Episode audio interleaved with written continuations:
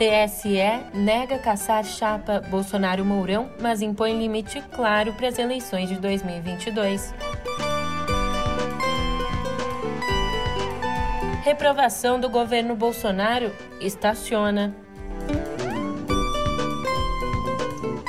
E por último, mas não menos importante, nasce o Observatório da Pandemia para acompanhar os desdobramentos da CPI. Ótimo dia, uma ótima tarde, uma ótima noite para você. Eu sou a Julia Keck. Vem cá, como é que você tá, hein? Até que enfim a sexta chegou, mas eu vou te dizer. Desde ontem, os ares animados da sexta invadem o governo federal, que recebeu uma boa notícia. O TSE absolveu a chapa Bolsonaro-Mourão. Calma, agora eu te explico isso direitinho no pé do ouvido.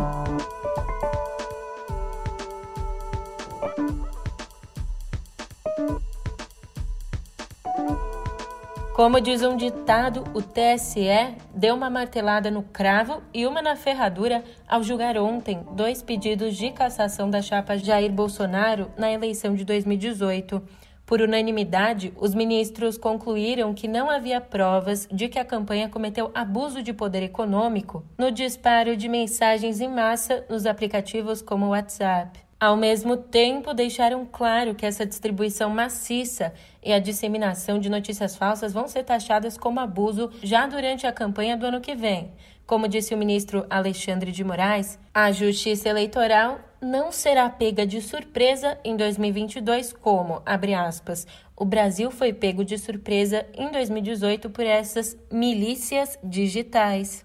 Se houver repetição do que foi feito em 2018, o registro será cassado. E as pessoas que se fizerem irão para a cadeia por atentar contra as eleições e contra a democracia no Brasil. Todo mundo sabe o que ocorreu. Todo mundo sabe o mecanismo utilizado nas eleições e depois das eleições.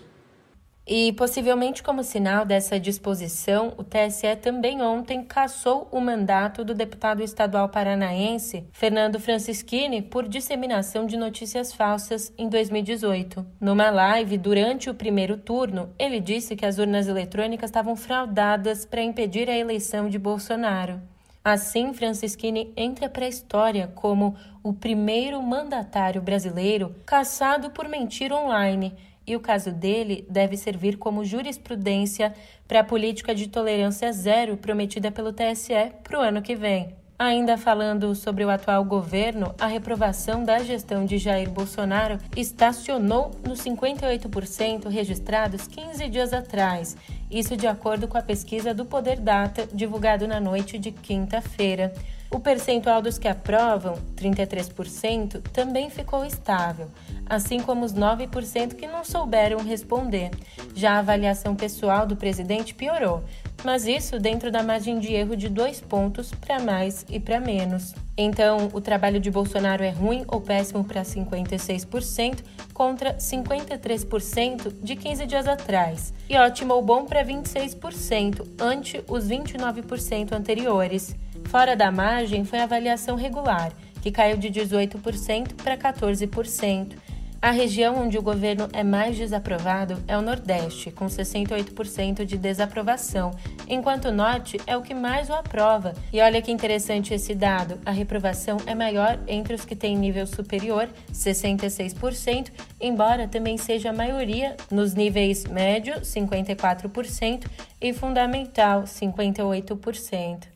E olha, o Senado aprovou ontem a criação de uma frente parlamentar chamada Observatório da Pandemia de Covid-19, que pretende, então, fiscalizar os desdobramentos das denúncias contidas no relatório da CPI. O pedido de criação da frente foi feito pelo presidente e o vice-presidente da comissão, Omar Aziz e Randolph Rodrigues, e como é um assunto interno do Senado, não cabe interferência da Câmara, onde a gente sabe que fica o maior apoio ao governo. Enquanto isso, as coisas seguem um tanto quanto confusas no Ministério da Saúde. Nomeado no último dia 6, coordenador do Plano Nacional de Imunizações, o médico Ricardo Queiroz Gurgel foi até Brasília saber quando seria a posse dele. Daí ele descobriu, sendo informado ali pelo secretário adjunto da Secretaria de Vigilância em Saúde, o Gerson Pereira, que a posse simplesmente não aconteceria, sem maiores explicações.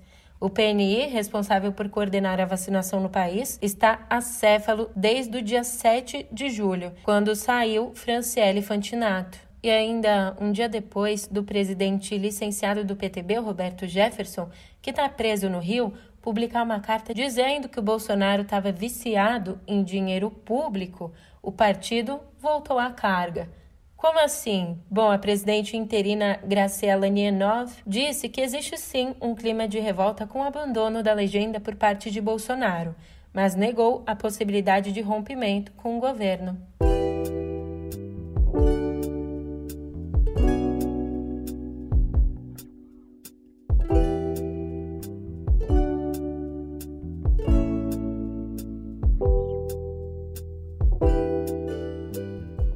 Hoje, a nossa editoria de cultura já começa em clima de sextou, porque é mais um festival de peso anunciou a volta depois de dois anos cancelado por conta da pandemia. O Lollapalooza Brasil divulgou ontem a programação. Eu não sei se você está preparado para ouvir isso, hein? Não vai dizer que eu não avisei. Olha lá. The Strokes, Miley Cyrus e Foo Fighters vão encerrar os três dias, respectivamente mas o festival vai ter ainda nomes como Machine Gun Kelly, Emicida, Azap Rock, Pablo Vittar e o veterano Jane's Addiction e muitos outros. O festival acontece nos dias 25, 26 e 27 de março do ano que vem no Autódromo de Interlagos, em São Paulo.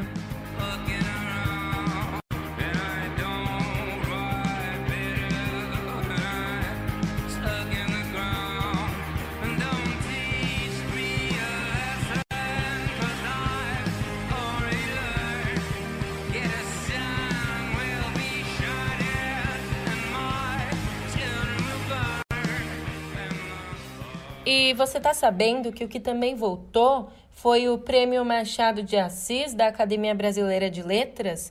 É, o prêmio estava suspenso desde 2017 por conta de verba. Esse ano, o agraciado foi Rui Castro, de 73 anos, um dos mais célebres biógrafos brasileiros. Nelson Rodrigues e Mané Garrincha estão entre as personalidades que já tiveram a vida contada pela prosa perfeita de Rui. E já fica então a dica para você curtir no final de semana: mergulhar na obra de Rui Castro. Aliás, falando em programação, vamos falar um pouquinho sobre os eventos que você também pode curtir nos próximos dias. Olha, depois de ter a transmissão de seu site parcialmente barrada pelos algoritmos, Guilherme Werneck vai tentar outra vez amanhã e pela Twitch apresentar sua fusão improvisada de três guitarras: a de Derek Bailey, a de Bill Frisell e a de Mary Halverson. Tudo isso junto com os tambores de Alessandra Leão. Então anotou? Você pode conferir a apresentação amanhã por meio da Twitch. Bom, na quarta começa a quarta mostra de dança do Itaú Cultural. Ali, durante o primeiro dia do evento mesmo, a mostra abre com um debate entre a baiana Inaicira Falcão, a mineira Dudu de Herman e a cearense Silvia Moura. No total, artistas de 12 estados brasileiros constam na programação. Já na quinta, temos o Jazz Fest Berlim, o festival que nesse ano deriva sua curadoria de três centros culturais, sendo eles Cairo, Joanesburgo e São Paulo. A baterista e compositora Maria Portugal, que mora atualmente na Alemanha, vai fazer um show no palco do evento em Berlim, enquanto outros artistas brasileiros, como as bandas Metá Metá e Quarta B, exibirão vídeos pré-gravados. Quase toda a programação vai ser transmitida pela internet. Agora, uma última informação. Na quarta, foi aprovado na Assembleia Legislativa de São Paulo o projeto que, na prática, acaba com a meia entrada para estudantes, idosos e outros grupos. Mas a novidade é que esse projeto deve ter vida curta. De acordo com o presidente da Alesp, Carlão Pignatari, o governo do estado vai vetar a medida, já que o benefício é regulamentado por uma lei federal.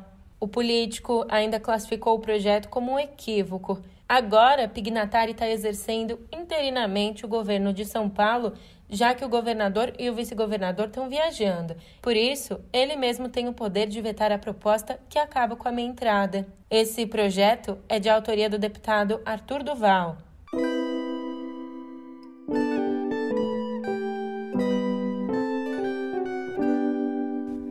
Hoje o nosso papo aqui na Editoria de Viver começa falando sobre a COP26, porque você sabia que se todos os países adotassem o que o Brasil vai propor na Conferência da ONU sobre as Mudanças Climáticas, o mundo chegaria ao fim do século com um aumento de 4 graus na temperatura? É claro, esse valor é acima dos já insustentáveis 3 graus das previsões mais pessimistas. Essa avaliação é da Joana Portugal, do Programa de Planejamento Energético da COP UFRJ. Ela também é uma das autoras do relatório que a ONU vai levar para o encontro, que começa domingo na Escócia.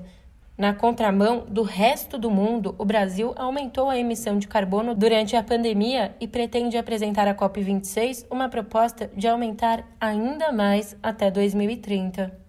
A gente tem conversado bastante por aqui sobre a COP26, né? Mas um outro assunto que a gente conversou muito nos últimos dois dias é a polêmica que envolve o jogador Maurício Souza. Por isso, a gente decidiu aprofundar o debate. Escuta só esse recado. Oi, sou Pedro Dória e tem ponto de partida novo na praça. Homofobia é livre expressão e não devia ser acusada? O caso do jogador Maurício Souza, da Seleção Brasileira de Vôlei, gerou assunto. Vamos pensar um pouco sobre o que é liberdade de expressão? No YouTube do Meio. Se você ficou curioso para assistir o ponto de partida, é só acessar canal Meio no YouTube ou ir até a descrição desse episódio que eu deixei o link lá para você. Bom, enquanto isso, uma portaria da Secretaria Especial de Cultura veda o acesso a recursos via Lei Rouanet a projetos que usem ou façam apologia à linguagem neutra.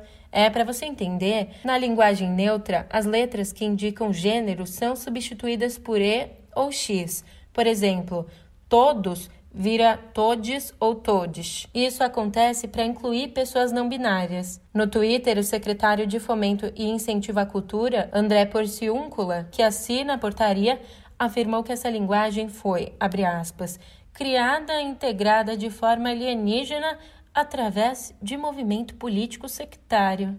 É, falando agora sobre imunização, a Fiocruz assinou ontem um acordo com a AstraZeneca para compra de ingrediente farmacêutico ativo, o IFA, suficiente para a produção de 60 milhões de doses de vacina contra o coronavírus. A essas devem se juntar mais 60 milhões a serem produzidas com o IFA fabricado pela própria Fiocruz. A ideia é garantir o abastecimento do imunizante no ano que vem.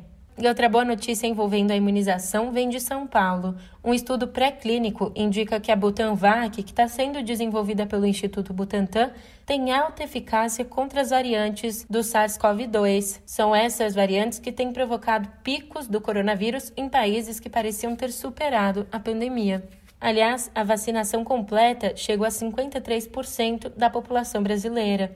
De acordo com os dados levantados pelo Consórcio de Veículos de Comunicação, 114 milhões 253 mil e 388 brasileiros tomaram a segunda dose ou a dose única. A primeira dose já foi aplicada em 154 milhões 265 mil e 235, o que equivale a 72% da população. Nessa quinta, o país registrou 399 óbitos pelo coronavírus, com isso, a média móvel em sete dias está em 337 mortes, mantendo a tendência de estabilidade. Ao todo, 607.125 perderam a vida para o coronavírus no Brasil.